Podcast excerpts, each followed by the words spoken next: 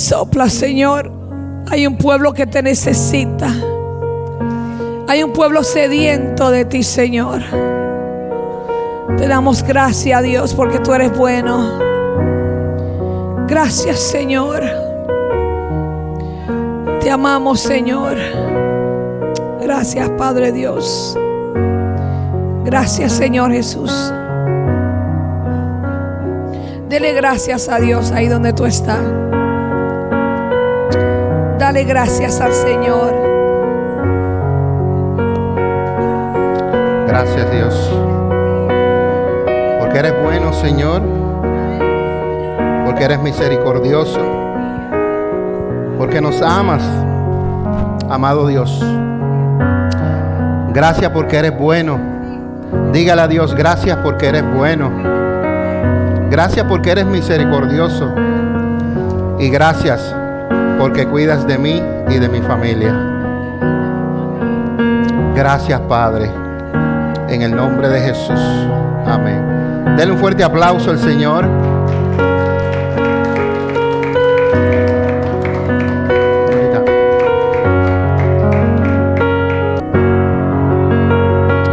Gracias Espíritu Santo de Dios. Gracias Señor.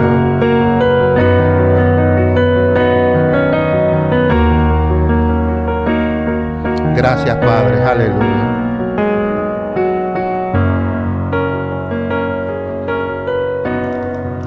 Buenos días.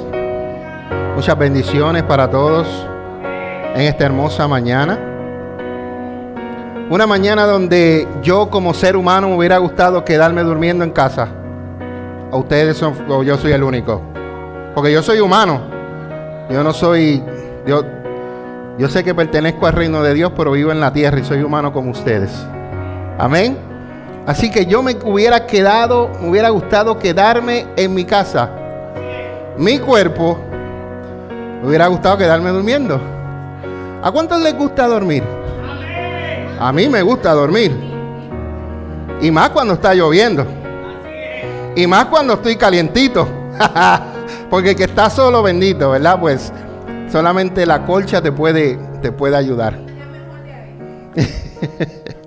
o al menos que tengas un niño y duerma contigo y te mantenga calientito, ¿verdad? A la que están solteras. Es la Wilma. Qué bueno es Dios. Pero como yo soy valiente, decidí en esta mañana levantarme. Como yo soy valiente, decidí voy a la casa del Señor a adorar con mis hermanos. Voy a la casa de Dios a exaltar su nombre. Y voy a la casa de Dios porque yo tengo un compromiso primeramente con Dios y después con ustedes. ¿Verdad? Porque si yo fuera un pastor irresponsable me hubiera quedado en casa durmiendo. Y allá que se encargue Julia que predique, o el pastor Richie que predique, o la pastora Eileen que predique, o la pastora Bárbara, ¿dónde está Bárbara? Oh, está escondida allá atrás. La pastora Bárbara que predique.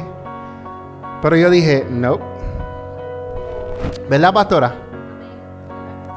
Claro. Y nosotros no podemos decir como ustedes dicen. Voy a, voy a llamar al pastor para decirle que hoy no voy. Porque a quién yo voy a llamar. Dígame usted, Hilda. ¿A quién yo voy a llamar? ¿A Ana? La voy a llamar. Ana, no voy para la iglesia hoy. A veces nosotros relajamos y decimos, vamos a llamar al pastor que nos vamos a ir para la iglesia. La pastora que lo hacemos. Porque somos humanos, ¿verdad? Y pues, ¿estamos listos?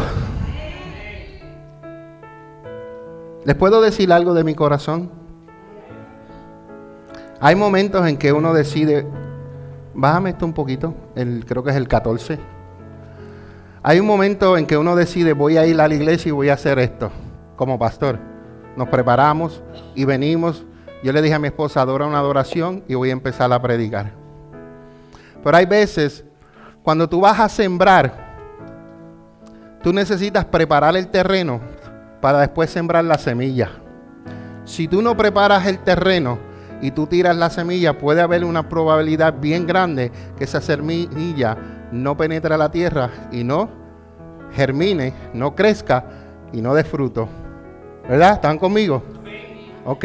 Lo mismo sucede en el mundo espiritual. Si nosotros venimos cargados de afuera, tenemos el terreno seco. Y si yo voy a tirar la palabra que Dios me da encima de eso, ¿sabes qué? No va a llegar a la tierra, no va a crecer y no va a dar fruto. Por eso que en la adoración es importante que nosotros nos conectemos. Porque en la adoración lo que hace es preparando tu espíritu para recibir lo que Dios tiene para ti. Cuando nosotros venimos a la iglesia venimos por dos cosas. Número uno, adorar a Dios. Y número dos, escuchar lo que Dios quiere decirte. No venimos a socializarnos, no venimos a ser amigos, venimos por dos razones. Después que hagamos eso, nos vamos a la cocina, nos bebemos el café, la galletita, el queso y compartimos. Pero mientras estemos aquí, son esas dos cosas. Venimos a darle a Dios y venimos a recibir a Dios. Pero si tú no le das a Dios, con ti eso Dios te va a dar. Pero si tu corazón y tus oídos no están receptivos a aceptar la palabra de Dios, ¿qué fruto te va a dar?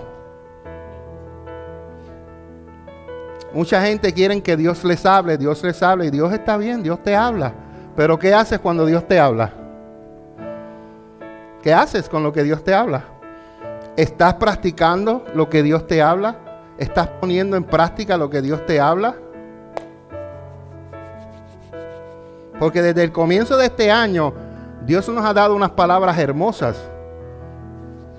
Hemos hablado de las bienaventuranzas, hemos hablado del fruto del Espíritu Santo y hoy empezamos una serie nueva, la cual se titula Las parábolas de Jesús. Entre Mateo, Marcos y Lucas hay 42 parábolas, de las cuales las vamos a dividir, no sé cuánto fue, 13, 14 semanas. 13 semanas, pero cada una nos va a enseñar algo. Y la serie se titula Las parábolas de Jesús, las historias que cambiaron el mundo. Historias que cambiaron el mundo. Entonces, Bárbara, me va a ayudar en el control. Denle un fuerte aplauso a la pastora Bárbara que está allá. Y se titula así, Historias que cambiaron el mundo, las parábolas de Jesús. Pero antes de comenzar ahí, yo quiero dejarte saber que todas las prédicas, todos los programas de Café con Dios y todos los programas de dos son mejor que uno, lo puedes escuchar en el podcast de Spotify, Apple Podcast y Google Podcast. Así que no hay excusa de que tú no escuches el mensaje o los programas que tiene la Iglesia Café. Amén. ¿Cuántos, eh, ¿cuántos escucharon Café con Dios ayer? ¿De qué hablamos al principio? Ah, ese fue el tema. Lo primero que hablamos fue de las malas costumbres. Porque muchos de nosotros tenemos malas costumbres. Y te voy a decir una mala costumbre que usted tiene que dejar de hacer. Deje de estar llegando tarde a la iglesia. Eso es una mala costumbre. Una mala costumbre. Llegar tarde a la iglesia. También es una mala costumbre que usted se vaya cuando el predicador está predicando. Eso es mala costumbre. Levántese cuando usted vaya a la sala de un juez y levántese y váyase para que usted vea el boche que le van a echar. Si las leyes terrenales hay que respetarlas, hay que respetar al Rey del Universo.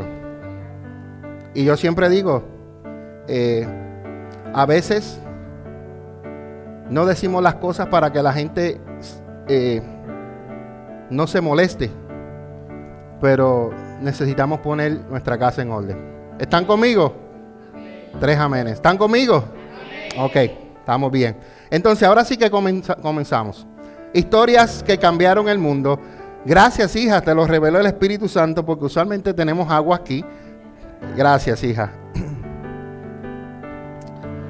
Los voy a poner del otro lado, pastora, para poder poner mi agua aquí, ¿ok? Gracias. Entonces vamos a hablar sobre las parábolas de Jesús.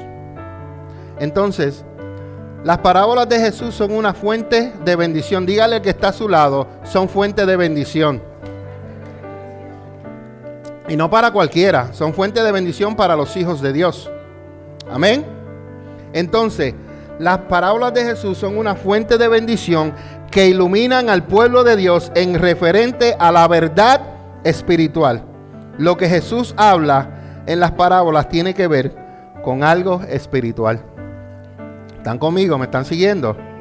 Entonces, es una composición literaria en la que una narración breve, ya sea real o ficticia, ilustra una verdad moral o una verdad espiritual.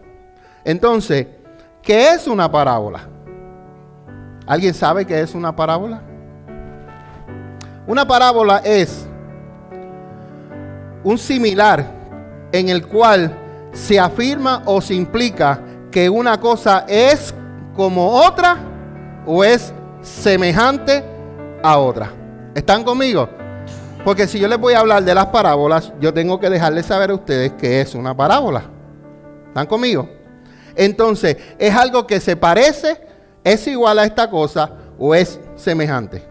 Entonces, la primera parábola que quiero hablarles es la parábola del candelero. Usualmente yo tengo aquí el, el podium de nosotros con el logo. Y yo puedo hacer esto. Julio, si puedes, me puedes apagar la luz. Porque quiero dar un ejemplo de esto. Si hubiera tenido mi podium aquí, hermano, tuve tres años y medio en el local donde estábamos, donde teníamos que montar las sillas, desmontarlas, montar el equipo, desmontarla, montar todas las cosas. Tres años y medio. Y ahora, con un simple botón, yo puedo controlar las cosas de aquí.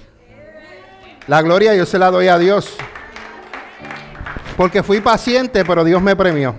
Amén. Entonces, el podio. Si hubiera tenido el podio aquí, yo hubiera escondido esta luz aquí y ninguno de ustedes lo hubiera visto. Ahora la ven porque es claro, ¿verdad? Pero muchos de nosotros como cristianos tenemos la luz de Jesucristo en nuestras vidas y vivimos con esa luz escondida. Porque cuando la luz tú la pones arriba, todo el mundo la ve. Todo el mundo la ve. Gracias Julio, préndeme la luz. Y de eso vamos a hablar hoy de la parábola del candelero, porque Jesucristo es la luz del mundo. Él vive en nosotros cuando lo aceptamos y debemos brillar en medio de la oscuridad. Ayer hablamos un tema en Café con Dios que se titulaba Venciendo las tinieblas o venciendo el poder de las tinieblas. Y una de las cosas es que la oscuridad, Luis, no existe. La oscuridad es porque es falta de luz. Ausencia de luz. Cuando hay ausencia de luz, hay oscuridad. Por eso es que la gente vive en oscuridad, porque no conocen la luz del mundo que es Jesucristo. Yo vivía en oscuridad. A lo bueno yo le decía malo y a lo malo yo le decía bueno.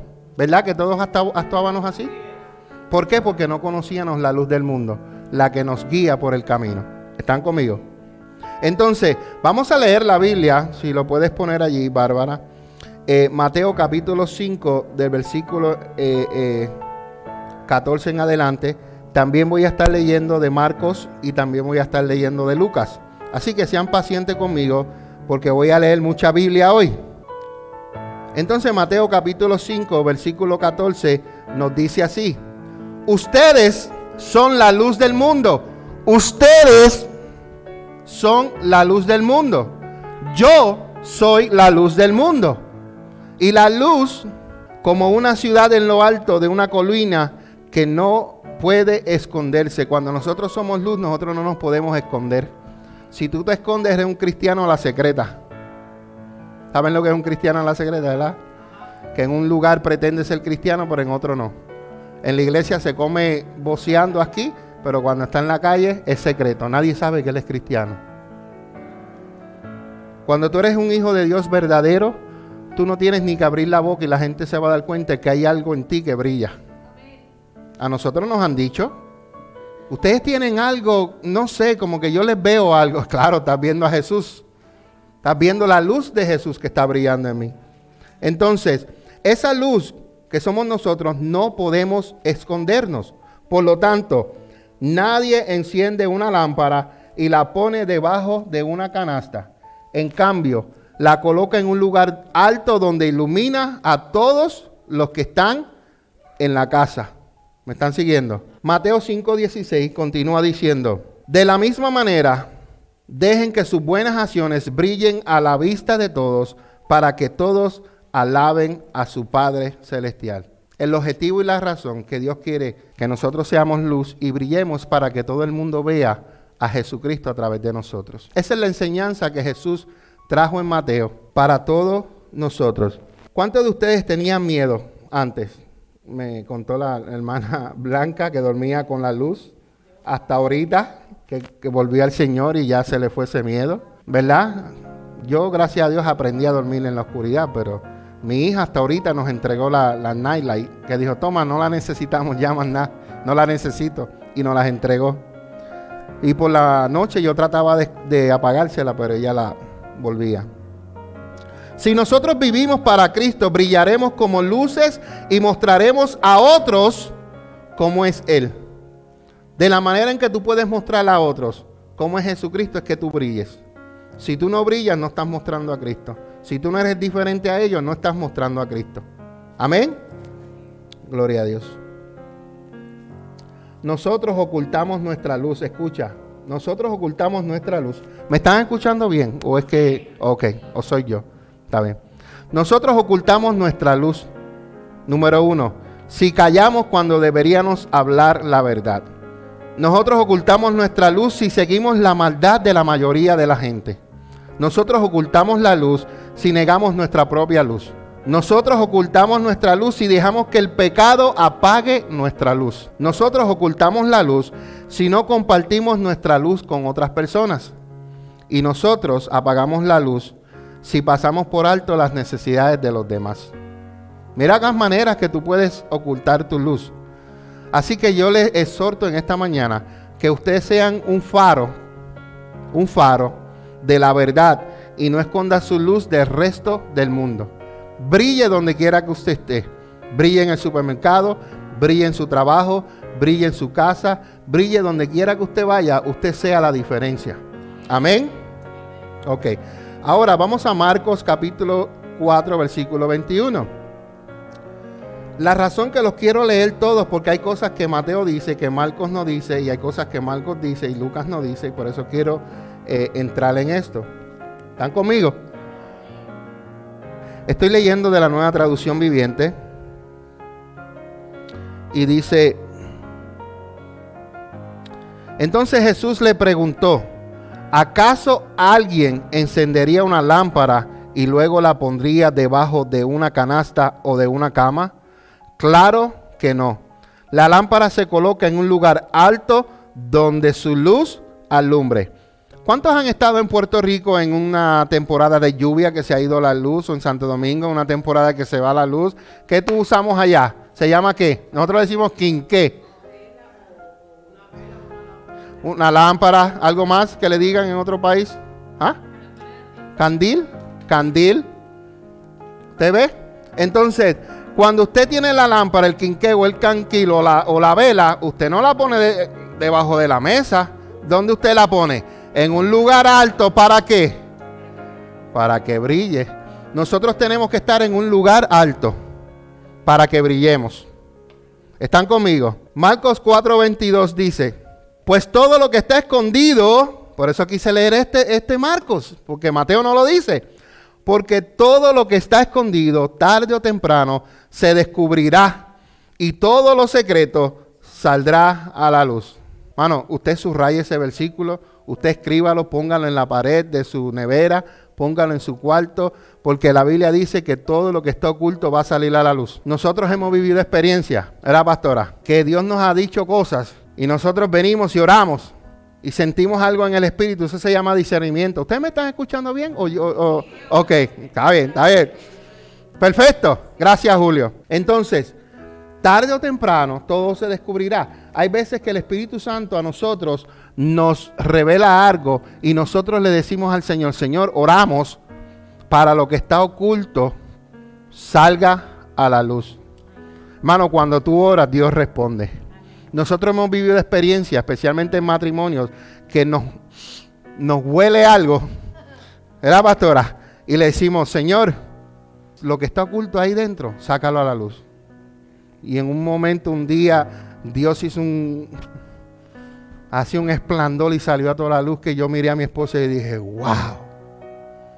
Porque todo lo que está oculto, tarde o temprano, va a salir a la luz. Así que usted no haga, a mí no me importa si usted anda por allá y usted va y se va a los clubs y usted haga lo que usted haga, pero tarde o temprano todo va a salir a la luz. ¿Tú te crees que alguien no te va a tirar una foto o alguien se tira una foto y tú estabas en la parte de atrás y un hermano lo viene, vino ese hermano que pues no es un hermano que le gusta el chisme, pero le gusta decirle al pastor las cosas que suceden en la iglesia. y se le envía al pastor, pastor, mira quién está ahí detrás y me lo envían a mí. Yo digo, oh, wow. Todo lo oculto sale a la luz. Así que no se esconda de mí. Y tampoco se esconda de Dios porque de Dios no se puede esconder nadie. Entonces, hoy en día hay muchos cristianos secretos, personas que no quieren ser identificadas como cristianas. Son como una lámpara nueva que nunca se saca de la caja en que fue empaquetada. ¿Acaso usted compra algo y lo deja empaquetado? Cuando usted compra algo, usted lo quiere exhibirlo, ¿verdad? Usted compra uno, no unos muebles, sino un juego de comedor y usted quiere montarlo porque quiere que cuando venga a visita usted quiere exhibirle el comedor hermoso que Dios lo bendijo y Dios le dio. ¿Verdad? Entonces, si una lámpara no alumbra y no permite que la gente vea la oscuridad, no sirve de mucho. Mi pregunta es para ustedes, ¿está su vida mostrándole a los demás cómo encontrar a Dios y cómo vivir para Él? Si no es así, examine su canasta. Está tapando su luz y podrá ser la indiferencia, puede ser la amargura, puede ser la vergüenza, puede ser la, soberbia, puede ser la desobediencia, lo que está tapando esa luz y no permite que esa luz brille en usted. El que tenga oídos para oír, escuchen y entiendan. Amén. ¿Están conmigo? Entonces, el 20, perdón, ahora sí que voy a Lucas. Lucas dice que nadie enciende una lámpara y luego la cubre con un tazón o la esconde debajo de la cama. Una lámpara se coloca en un lugar alto donde todos los que entran a la casa pueden ver su luz. Y aquí Lucas repite lo que dijo Marcos, pero Mateo no dijo esto. Dice, pues todos los secretos, dígale que está a su lado, todos los secretos, chicos, tarde o temprano se descubrirá. Y todo lo oculto, dígale, y todo lo oculto saldrá a la luz y se darán a conocer a todos. Así lo que usted hace oculto, tenga cuidado porque Dios lo puede dejar en vergüenza. Y si usted le dice algo al pastor y el pastor ora y la pastora, seguramente Dios va a revelar lo que está oculto. Amén. Gracias Señor amado. Entonces el otro versículo, el 11.33, dice lo mismo que dice el otro versículo, pero entonces el 14 nos dice que nuestro ojo es la lámpara del cuerpo, que da luz a nuestro cuerpo. Por eso es que tenemos que nosotros tener cuidado que vemos con nuestros ojos. Cuando tu ojo es bueno, todo tu cuerpo está lleno de luz. Pero cuando tu ojo es malo, tu cuerpo está lleno de oscuridad. De esto hablamos ayer en Café con Dios, cuando hablamos acerca de las películas de horror. Cuando tú estás mirando algo que no debes, le estás abriendo puertas a Satanás para que entre a través de esas imágenes a tu casa. Así que no vea películas de horror, ni de Freddy Krueger, ni de todas estas cosas que lo que traen son espíritus eh, a su hogar. Y después están dos semanas después llamando al pastor porque tu hijo no puede dormir. Yo no puedo dormir. Ah, entonces ahí va mi pregunta. ¿Qué estás viendo? ¿Qué está entrando en tus ojos? ¿Por qué? Porque le abriste puertas a Satanás un tiempo atrás y ahora él tiene derecho sobre ti. ¿Estamos bien? Están aprendiendo algo, ¿verdad? Así que nosotros, incluyéndome a mí, aseguremos de que la luz que creamos tener no sea en realidad oscuridad. Porque hay veces que las personas se creen que están brillando, pero están más oscuros que el mismo oscuridad. Porque pretenden brillar, pero no brillan. Así que usted asegúrese que esa luz que está en usted sea en realidad que brille. El 36 dice, si tú estás lleno de luz, no tienes rencores dentro de tu corazón. Y cuando tú no tienes rencor, toda tu vida será radiante, como si fuera un reflector que te llenara con su luz. Para que tu luz brille no puede haber nada que oculte, perdón. Algo que puede ocultar tu luz, el rencor, el resentimiento, el odio, la falta de perdón, el orgullo, la avaricia y te puedo seguir mencionando muchos más que pueden opacar tu luz. La lámpara de Cristo es el ojo, perdón, la lámpara es Cristo y el ojo representa la comprensión espiritual. Los malos deseos hacen que el ojo sea menos sensible y opacan la luz de la presencia de Cristo. Si le cuesta ver a Dios trabajando en el mundo y en su vida, examine lo que usted está viendo. Hablábamos en la mesa, creo que fue ahorita, esta mañana, Eh, creo que la hermana Blanca dijo, estábamos hablando de una película que recomendé en Netflix que se llama God is Calling. Dios está llamando. Si usted no la ha visto, véala esta noche con su familia. Y la hermana Blanca me estaba diciendo que ella casi no ve televisión y que a veces ella ve noticias y que esto, que lo otro. Y Wilma estaba comentando y esto, lo otro, ¿verdad? Entonces, usted tenga cuidado qué es lo que usted está viendo, qué es lo que usted está leyendo. Porque si todo lo que usted está viendo y, leyendo es negativo, ¿Usted cree que su luz va a brillar? Por eso yo casi no veo noticias, por eso yo casi no, no, no, veo cosas que no me edifiquen. Y hay veces hay series que yo quiero ver que me gustan en Netflix o en Prime y empiezo a verlas, pero hay momentos en que tengo que desconectarlas porque empiezan a, introducir eh, homosexualidad, lesbianismo, drogas. Eh, adulterio, todas estas cosas que entonces uno tiene que cuidar lo que, lo que uno ve y lo que uno escuche. Y hay veces que hay series que yo digo, wow, está bien buena, pero entonces a veces tienen escenas demasiado exageradas. Y esas cosas, si tú tienes el control y dieron una escena en ese momento, dale para adelante, no te quedes ahí en el embalo. ah, y así le voy a hacer a mi esposa y así lo voy a coger a mi marido. No, cambie esa basura, no se llene de esa basura. Deje que el Espíritu Santo entre en su relación. Amén. Qué lindo Dios, gracias. Entonces brillemos, brillemos y que toda nuestra vida sea radiante, sea radiante. Amén. ¿Están conmigo? ¿Aprendieron la del candelero? Que necesitamos brillar. Ok. La segunda parábola es la parábola de los dos cimientos. Y estas historias están en Mateo capítulo 7 y Lucas capítulo 6. Entonces comienzo con esto. Jesús dijo, todo el que escucha mi enseñanza y la sigue es sabio. Cuando tú escuchas la palabra de Dios y la sigues, eres un hombre sabio, eres una mujer sabia. Como la persona que construye su casa sobre una roca sólida. Aunque llueva cántaros y suban las aguas de la inundación, y los vientos golpeen contra esa casa, no se vendrá abajo porque está construida sobre un lecho de roca. Construir sobre una roca sólida significa ser un discípulo atento que obedece a su maestro y no uno falso y superficial. La obediencia se convierte en el cimiento sólido para resistir las tormentas de la vida.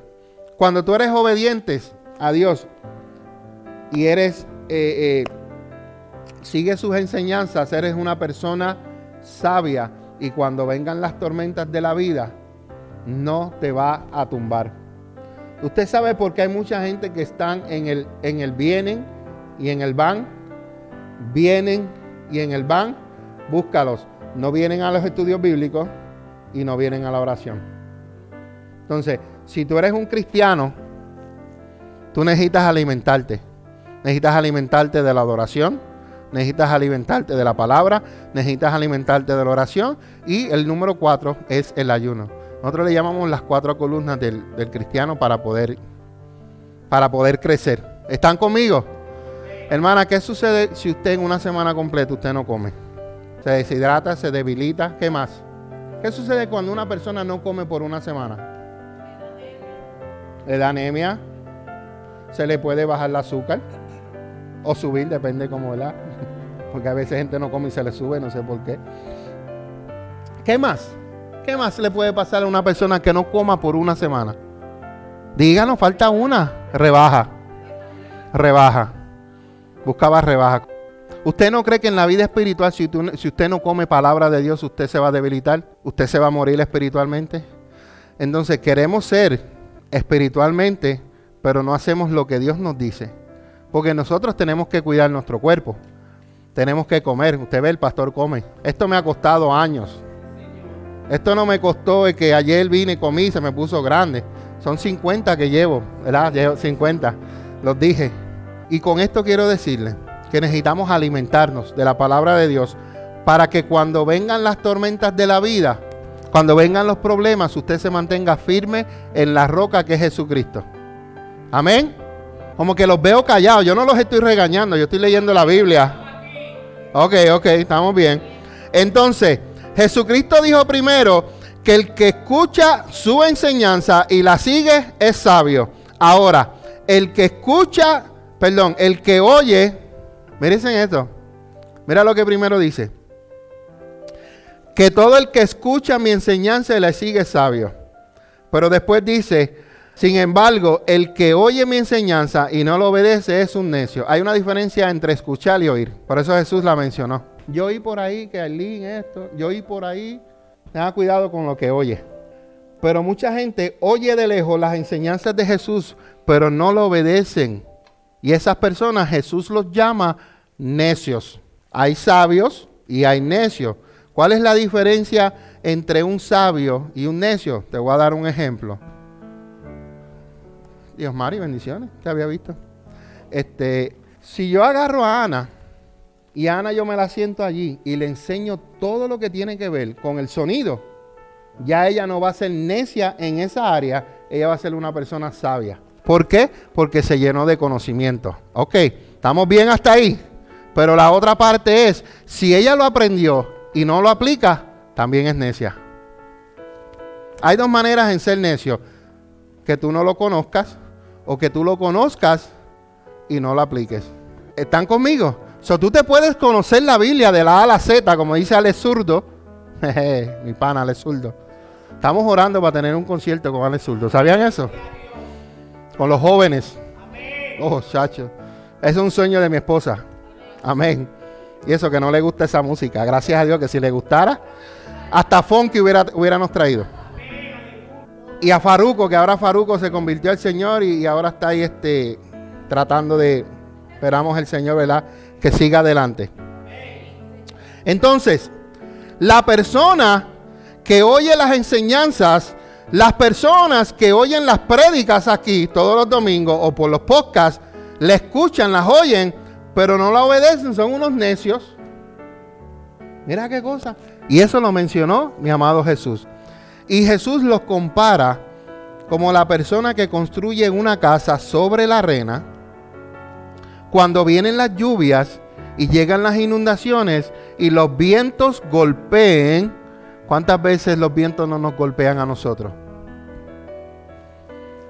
A nosotros nos han golpeado con, con viento, con huracán, con tornado. ¿Cuál es el que hacen por allá en Japón? Este, los taipún, taipún.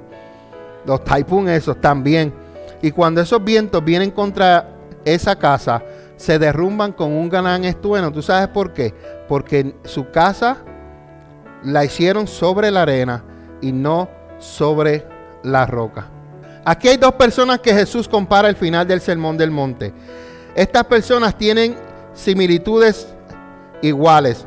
Ambos construyeron. ¿También conmigo? Ambos construyeron. Número dos. Ambos escucharon las enseñanzas de Jesús y experimentaron las mismas circunstancias. Quiere decir que tanto como el que escucha como el que oye, construye, recibe las enseñanzas, pero en sí hay una diferencia entre, entre los dos. Una la pone en práctica y la otra no. Y esa es la diferencia. Entonces, la diferencia entre ellas, sin embargo, es que una no hizo caso a lo que Jesús dijo. En lo exterior sus vidas parecían similares, pero las diferencias estructurales y duraderas fueron reveladas por las tormentas de la vida. Usted sabe y usted sabe en su corazón que hubieron momentos en su caminar con el Señor que usted no estaba fuerte y usted falló a Dios, porque no estaba fuerte. Estaba construyendo, pero todavía eh, no tenía una base sólida. Pero al estudiar, al aprender, al llenarse del conocimiento y al poner en práctica lo que Dios le ha venido enseñando, sabe que volvieron otra vez las tormentas, pero usted permaneció. Se tambaleó, pero no se cayó. Yo me recuerdo de, de, algunos de mis, de mis hijos, hijas, que algunas están aquí, otras no están aquí, que hay momentos en la vida donde venían las tormentas y estas personas se iban y se encuevaban. Y estas personas dejaban de venir a la iglesia. Y estas personas dejaban de hacer todo lo que estaban haciendo anteriormente. Pero llegó un crecimiento y una decisión de parte de ellos, porque la decisión la tiene que tomar uno.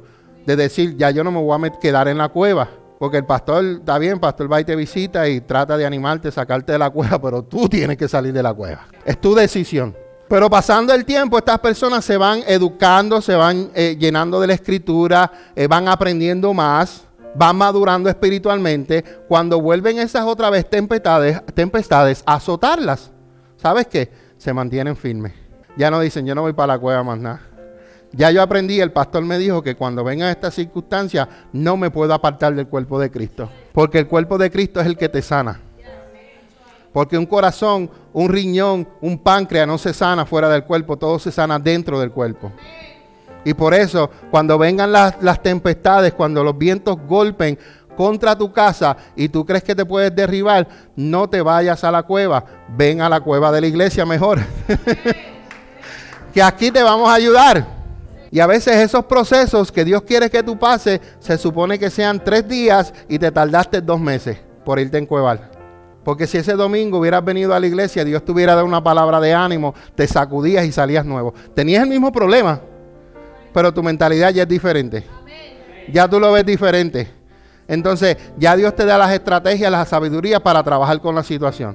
Pero si tuvieras escubado dices, yo trabajando y él ni me frega los platos. O el hombre, porque la, mujer y los hombres se quejan, no es la mujer nada más, los hombres también se quejan. Yo matándome en el trabajo y llego y esta vieja no me tiene la comida hecha. No tengo que dar, tengo que darle a los dos lados porque no le puedo dar a las mujeres solamente. ¿El A, José? Tengo que, tengo que ser ahí en medio. Porque si no, después me masacran. Yo, pastor, usted está tirándole la mala a, las mujeres y los hombres. También nosotros hacemos nuestras cosas. ¿Usted me entiende? Alábenlo a lo que yo bebo agua. Gloria sea al Señor. Así es. Escuche estos dos puntos que yo tengo para ustedes. Como les dije de los ejemplos, la diferencia de Jesús que marca nuestras vidas quizás no sea notable inmediatamente, al instante, pero con el tiempo hasta afectará el destino de, la persona. Porque lo que se va sembrando en el corazón va a dar fruto. Lo que se va sembrando en palabra va a dar fruto. Porque la palabra de Dios es una semilla que se siembra en nosotros y el Espíritu Santo es el que la cultiva. Y el Espíritu Santo el que nos las trae a memoria y nos recuerda y nos dice, aprendiste de esto en el estudio bíblico. Aprendiste de esto en las clases de discipulado. Y es el Espíritu Santo el que te la trae a la mente y te recuerda para que así tú seas fuerte cuando vengan las tormentas y los vientos a tu vida. Amén. Escucha esto. La vida del necio se derrumbará como un castillo de naipes.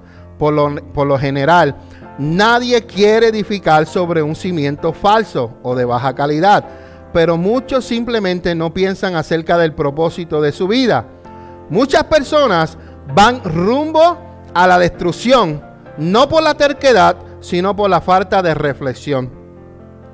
Parte de nuestra responsabilidad como hijos de Dios, como pastores, es que nosotros debemos ayudar a los demás a que se detengan y piensen en el rumbo de su vida y especialmente que tomen en cuenta las consecuencias de hacer caso omiso al mensaje de Cristo. ¿Cuántas veces, les voy a poner un ejemplo, cuántas veces papi, cuántas veces mami nos dio un consejo porque ellos vivieron y ellos no querían que tú pasaras por lo mismo? No levanto el otro porque me caigo. Mi papá me dio consejos que yo los ignoré y por lo tanto sufrí consecuencias. Mi mamá dio, me dio consejos, no le hice caso, por lo tanto sufrí consecuencias. Lo mismo hace nuestro Padre Celestial.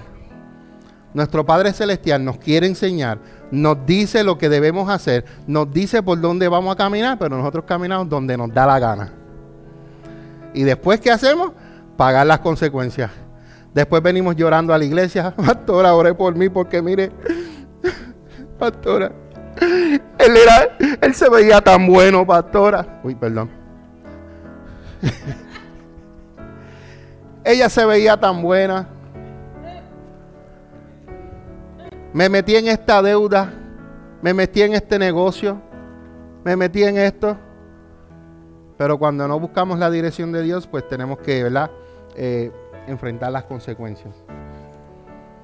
Y yo pues pasé muchas consecuencias por no escuchar a mi papá, por no escuchar a mi mamá. Y lo mismo, Daniela no está aquí, pues espero que escuche este programa y mis hijos también, nuestros hijos. Cuando nosotros le damos un consejo es porque los amamos. Nosotros no le damos un consejo porque queremos este, mortificarlos, fastidiarlos. No, nosotros le damos un consejo porque los amamos y queremos lo mejor para ellos. Lo mismo nuestro Padre Celestial quiere lo mejor para nosotros y por eso es que Él nos enseña a través de la Escritura para librarnos del mar, para librarnos de las cosas que el mundo nos va a tender trampas y vamos a caer y vamos a sufrir y vamos a llorar. Entonces el Señor quiere evitarnos eso. ¿Están conmigo? Qué bueno. ¿Hay alguien que se está durmiendo? Ok, gracias a Dios. Entonces, están conmigo, ¿verdad? ¿Dónde estamos? En el versículo 20. Bueno, vamos para Lucas. Entonces, en Lucas dice algo que no dice en Mateo. Mira lo que dice. Así Jesús, Jesús les dijo, ¿por qué siguen llamándome Señor, Señor cuando no hacen lo que yo digo? ¿Por qué me dices, Dios mío, pero no haces lo que yo te digo? Dios mío, pero no haces lo que yo te digo. Muchos quieren venir, mira, nosotros nos han pasado esto dando consejería en matrimonio, en, problemas, situaciones. Vienen donde nosotros, José y Violeta, vienen a hablar con nosotros, nos piden el consejo, nosotros le damos un consejo espiritual que los va a ayudar, pero vienen y hacen lo que ellos, lo que ellos tenían en la mente antes de entrar a la puerta, es lo que hicieron. Entonces, ¿para qué viniste a buscar consejo? Si como quieras iba a hacer lo que tú querías, el sábado estoy preparando un, un mensaje para la radio, Café con Dios, que se llama, ya tengo el título, pero tengo que desarrollarlo, que se llama Heridas de un amigo o besos de un enemigo. ¿Cuáles ustedes prefieren? ¿Las heridas del amigo o el beso del enemigo? Todo el mundo va a decir heridas del enemigo. Qué bueno que el pastor siempre va en contra de la corriente. Porque yo prefiero los dos. Porque las heridas del, del amigo son buenas, especialmente cuando te dicen la verdad y quieren lo mejor para ti, pero los besos del enemigo te llevan al propósito de Dios.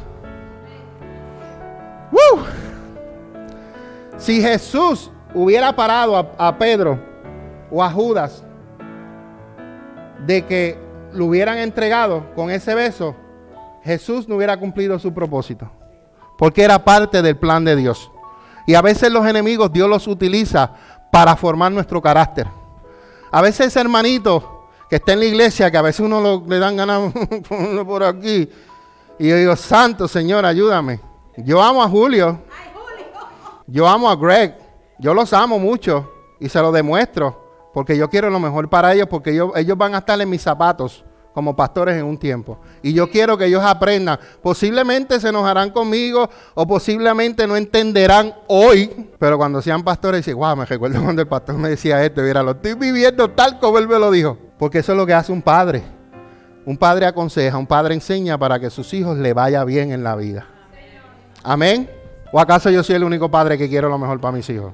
Todos ustedes, ¿verdad? Entonces, ¿por qué la gente sigue diciendo, Dios mío, Dios mío, Señor, Señor, pero no hacen lo que Dios dice. Entonces, el versículo 47, Jesús vuelve a decirle esta historia. Le mostraré cómo es cuando una persona viene a mí, escucha mi enseñanza y después la sigue. Y habla acerca de la casa que es edificada sobre la roca, ¿verdad? Pero entonces vuelve y habla y dice, pero el que oye y no obedece es como una persona que construye su casa sin cimientos, ¿verdad? Y vuelve y dice la misma historia. Pero entonces, en este punto, obedecer a Dios es como construir una casa sobre cimientos fuertes y sólidos que permanecen firmes cuando llegan las tormentas. Todo cristiano va a pasar por tormentas. Ayer, escucha, ayer escuchaba un, un predicador que estaba aquí en este altar anoche y hablaba sobre Jeremías 29:11. Y Jeremías 29:11 habla acerca de que Dios tiene pensamientos buenos para nosotros, planes buenos para nosotros. Pero en esa, en esa enseñanza que le estaba diciendo, eh, mucha gente cita en ese versículo, pero no leen el capítulo completo. Y en el capítulo completo, antes de Dios decirle esas palabras, les dijo, los voy a llevar a esclavitud y estarán esclavos por 70 años.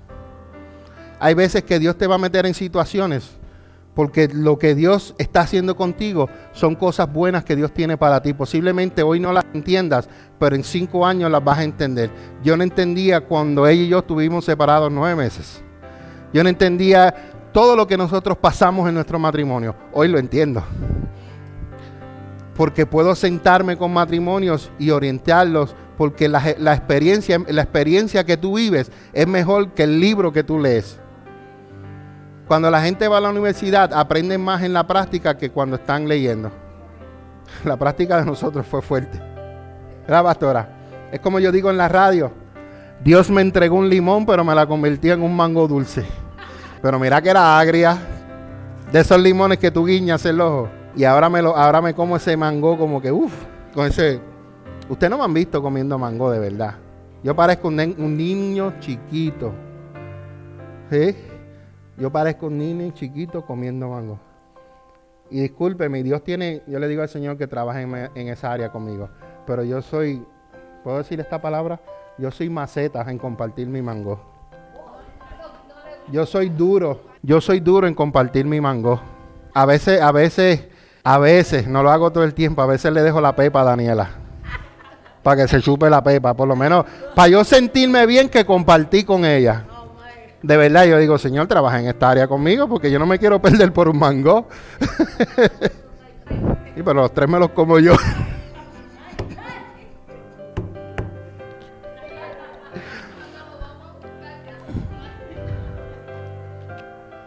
Hermano, es que si usted lleva frutas a su casa, usted puede probar la fruta el primer día que llega.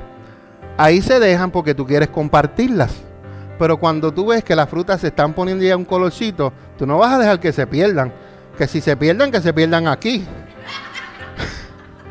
si el mango yo lo veo que ya sobremadurado, yo no voy a dejar que, yo no lo voy a, me va a dar un dolor si yo lo echo a la basura.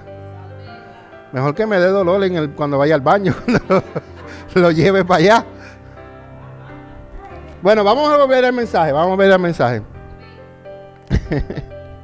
que me quedan siete minutos y me quedan dos parábolas más. Pero las otras dos son cortas. Wow, gracias Señor. Escuche esto. Cuando todo está tranquilo en su vida, parece que los cimientos son irrevelantes.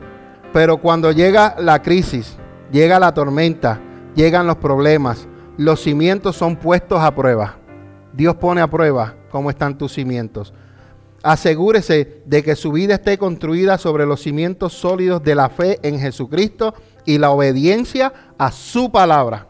Solamente así usted puede sobrellevar las tormentas de la vida. Hay una persona, fue un gran varón de Dios, pero le pasaron cosas que si él no hubiera estado encima de la roca, esas tormentas se lo hubieran llevado y hubiera renegado en contra de Dios. Y lo he dicho una vez, lo he dicho dos veces, lo he dicho tres y cuando tenga la oportunidad lo voy a seguir diciendo porque fue un ejemplo para mí. ¿Se recuerdan el evangelista Gigi Ávila? Hubo una tormenta que pasó y después pasó otra, la cual yo no se la recomiendo a nadie y es la pérdida de sus hijos. Una se la mataron y otra murió en un viaje misionero. Entonces, si él no hubiera estado fortalecido en la roca que es Jesucristo, hubiera renegado de Dios, hubiera tirado su ministerio a un lado y le dice, ¿dónde estabas tú? Cuando mi hija estaba en esa jungla sirviéndote, cuando ella fue a llevar tu palabra, ¿dónde estabas tú, Dios? Porque eso es lo que yo diría. ¿O acaso yo soy el único? Porque yo abro mi corazón como papá. ¿Tú me entiendes? Pero ahí es donde, donde vienen, donde Dios te prueba para ver cuán firme estás tú. ¿Sabías tú que hubo un personaje, Luis, está en el libro de Job, si lo has leído, sino que Isla te lo busca y lo lees, capítulo 1, 2 y 3, donde había un hombre justo, temeroso de Dios. No había nadie como él. Se llamaba Job. Pero un día el círculo de ángeles subió al cielo a reportar y entre ellos subió Satanás. Pero la idea fue de Dios de decirle a Satanás, ¿no has visto a Job, mi siervo? Intachable, que no hay otro como él. ¿No has visto a Luis, mi siervo, que es intachable? Ve y tócalo. Ah, si lo tocas, te va a maldecir y esto te doy el permiso que lo toque. Pero no toques su alma. Y Dios permite que Satanás a veces nos arrandee para ver dónde estamos formados y dónde estamos parados. Porque cuando viene, ¿tú te crees que, que, donde nosotros estamos aquí, parados en el día de hoy, esta casa no nos ha costado? Claro que nos ha costado. Mientras, Luis, tú no has escuchado esto. Mientras la iglesia café comenzábamos un movimiento de aquel, de aquel lugar a este lugar y empezábamos a crecer, estábamos en el proceso de Daniela de ser operada en Filadelfia en el hospital de niños por toda su columna vertebral, desde arriba hasta abajo. Dios la podía sanar, yo lo creo y no tengo duda. Pero Daniela también tenía que pasar su proceso de sanidad. Dios trabajó en su corazón en eso, mientras nosotros íbamos creciendo. Esto que tenemos nos ha costado. Aquí hemos llorado, aquí nos hemos quejado, aquí, ¿qué nos hemos hecho, pastora? Aquí le hemos, perdón, Padre, aquí le hemos gritado a Dios, pero no de enojo, sino, tú lo dijiste, de, Señor, yo sigo confiando en ti, en lo que tú has dicho de esta casa. Por eso es que nosotros somos celosos con esta casa. Y sabemos que este, nos queda poco tiempo, hermanos, en este lugar. Nos queda poco tiempo.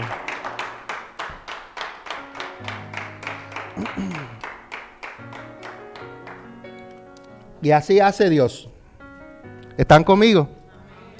Bueno, la próxima parábola, me quedan dos, es la parábola del remedio del paño nuevo. Se encuentra en Mateo 9:16, Marcos 2 y Lucas 5. Y esta parábola, parábola habla, en, dice lo mismo en estos dos eh, libros. Dice, además, ¿a quién se le ocurriría remendar una prenda vieja con tela nueva? Pues el remedio nuevo encogería y se desprendería de la tela vieja, lo cual dejaría una rotura aún mayor que la anterior. Y Lucas dice, luego Jesús les dijo la siguiente ilustración. Nadie quita un pedazo de tela de una prenda nueva y la usa para remendar una prenda vieja, pues la prenda nueva se arruinará y el remedio nuevo no haría juego con la prenda nueva. El mejor ejemplo que yo les puedo dar de esto es que si usted tiene un suéter viejo y usted compra algo nuevo, usted sabe que cuando usted lo lava se encoge. ¿Verdad? Aquí no está hablando de la tela esta que usaba, estamos, ahí está hablando de otro tipo, ¿verdad? De tela de, de oveja en ese tiempo. Y ellos sabían que cuando se lavaba se encogía. Pero si tú lo pones lo nuevo con lo viejo, no va a funcionar. ¿Están conmigo? Entonces lo que Jesús quería enseñar es esto. Jesús no vino a remendar el antiguo sistema religioso del judaísmo. Su propósito fue cumplirlo y comenzar algo nuevo, aunque esto nuevo había sido profetizado por los profetas muchos siglos atrás. Jesús vino a la tierra para ofrecerle a la humanidad el perdón de los pecados y la reconciliación con Dios. Esta buena noticia no era compatible con el rígido legalista y antiguo sistema religioso. Necesitaba un nuevo comienzo. El mensaje siempre permanecerá nuevo porque debe ser aceptado y aplicado en cada generación. Usted y yo como seguidores de Cristo, preparémonos para una nueva manera de vivir y una nueva apreciación de los demás y nuevas maneras de servir.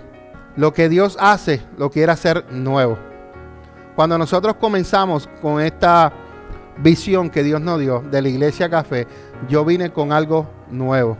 Porque Dios lo que me dio a mí fue algo nuevo. Si yo hubiera venido con la misma visión que yo vengo de la iglesia de donde, yo salí, iba a tener los mismos resultados. Y yo he visto copias de esa iglesia, ¿verdad? Que hemos visto copias de esa iglesia. Pero entonces nosotros Dios nos dio algo nuevo. Lo que nos dio nuevo no lo podemos colocar con lo viejo.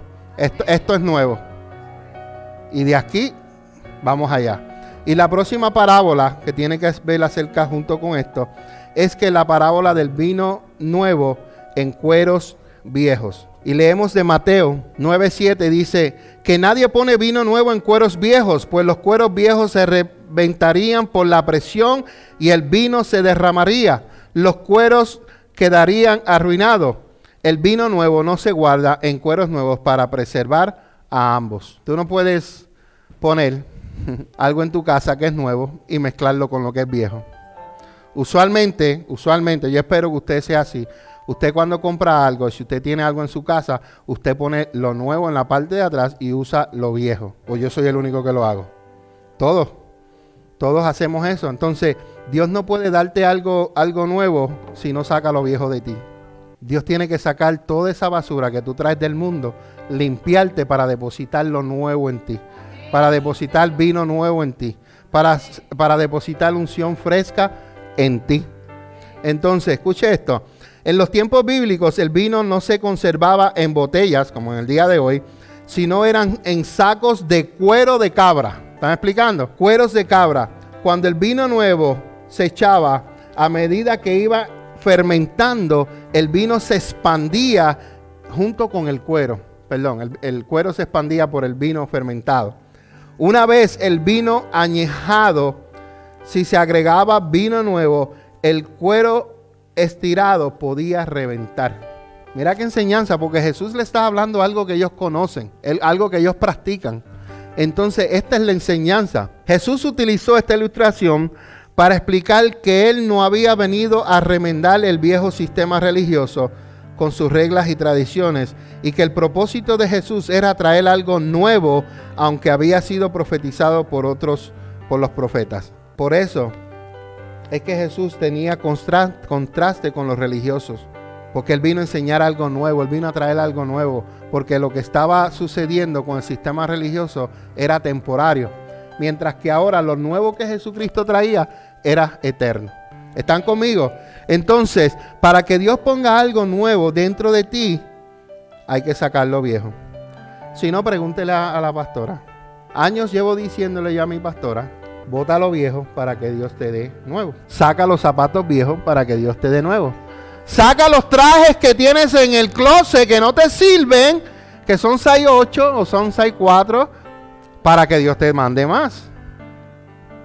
No me hacía caso, nada llegaba. No me hacía caso, nada llegaba. Comenzó a sacar y la bendición empezó a fluir. ¿Qué trajiste de Puerto Rico en una maleta? ¿Te ves? Pero no cualquier ropa. Ropa apostólica de la profeta Elizabeth. Trajes hermosos. ¿Por qué? porque sacó lo viejo. Y muchas veces nosotros nos aferramos a las cosas y Dios quiere darnos cosas nuevas, pero seguimos aferrados a lo viejo.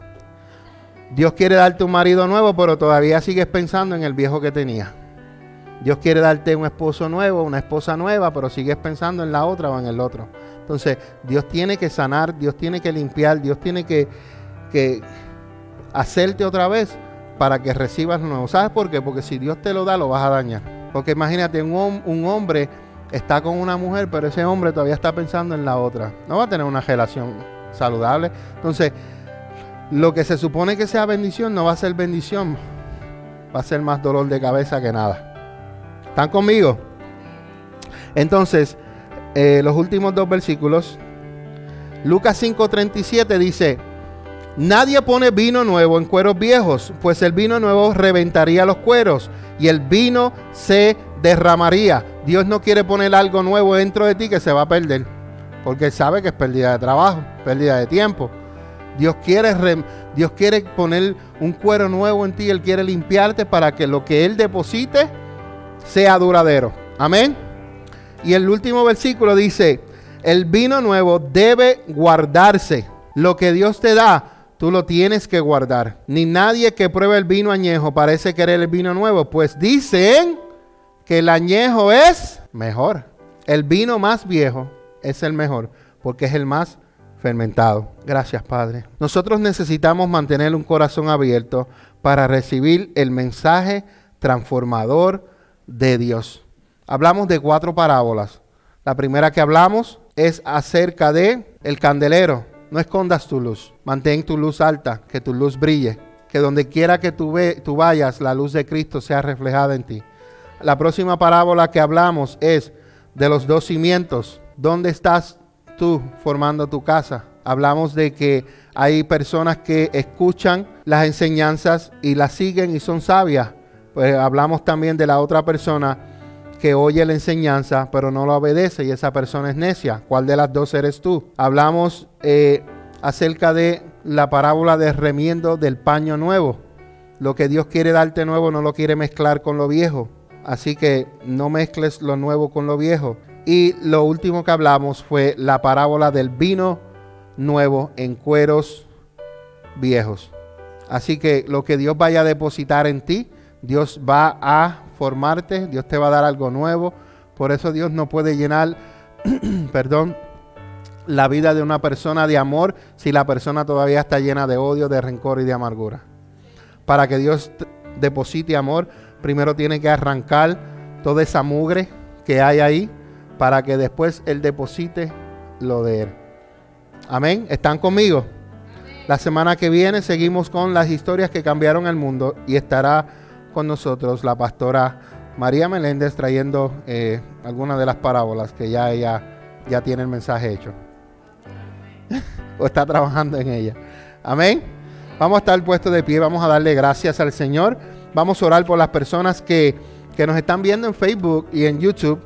Los bendecimos en esta hora y oramos para que esta palabra que ha sido sembrada en el corazón de ellos, eh, en un momento, esta semilla eh, germine y que el Espíritu Santo sea el que la, la mantenga, la haga crecer, la pode, la limpie y que en el tiempo de Dios esta palabra eh, ellos den fruto en el nombre de Jesús. Padre, en esta hora te damos gracias por este tiempo, gracias por enseñarnos estas historias que cambiaron el mundo. Gracias porque tú nos enseñas a que seamos luz del mundo. Tú nos enseñas que pongamos toda nuestra confianza en ti, que oigamos tu palabra, que la pongamos en práctica, porque tú nos llamas sabios. Pero aquel que la oye y no la pone en práctica, tú lo llamas necio. Gracias porque hemos escogido escucharla, pero a la misma vez practicarla, Señor amado. Gracias Señor porque vas a depositar cosas nuevas en nosotros, Señor, pero sabemos que tú vas a moldearnos y vas a sacar todo aquello que hay dentro de nosotros que no te agrada para poner este nuevo depósito que de amor, este nuevo depósito de paz, este nuevo depósito de gozo, de alegría, de humildad, Señor, de mansedumbre. Y sabemos, Señor, que tú lo harás. Tú lo harás, Señor, pero primero tú tienes, Señor, que moldearnos y limpiarnos, Señor Padre. En esta hora tu palabra ha sido hablada. Padre, ella va a dar fruto en tu tiempo, Señor. Ella va a dar fruto, Señor, porque tú eres el que vas a cuidar esta semilla que ha sido sembrada en el corazón de cada uno de mis hermanos, Señor amado. Padre, oro por los que nos van a ver después en la repetición, los que nos van a escuchar en el podcast, oramos, Señor, para que de igual manera, Señor, esta palabra que ha sido plantada en sus corazones dé frutos, Señor, en sus vidas, Señor, y que sus vidas, Padre, sean transformadas, que sus vidas, Señor, sean, Señor, cambiadas para la gloria y honra de tu nombre, Señor. Padre, yo bendigo a tu pueblo en esta hermosa tarde y te doy toda gloria y toda honra a ti, Señor, porque tú solamente tú te mereces la gloria y la honra en el nombre poderoso de Jesús. Amén. Y a las personas pues que nos escuchan en el podcast, muchas bendiciones, que la paz de mi amado Jesucristo sea con todos ustedes. Así que bendiciones,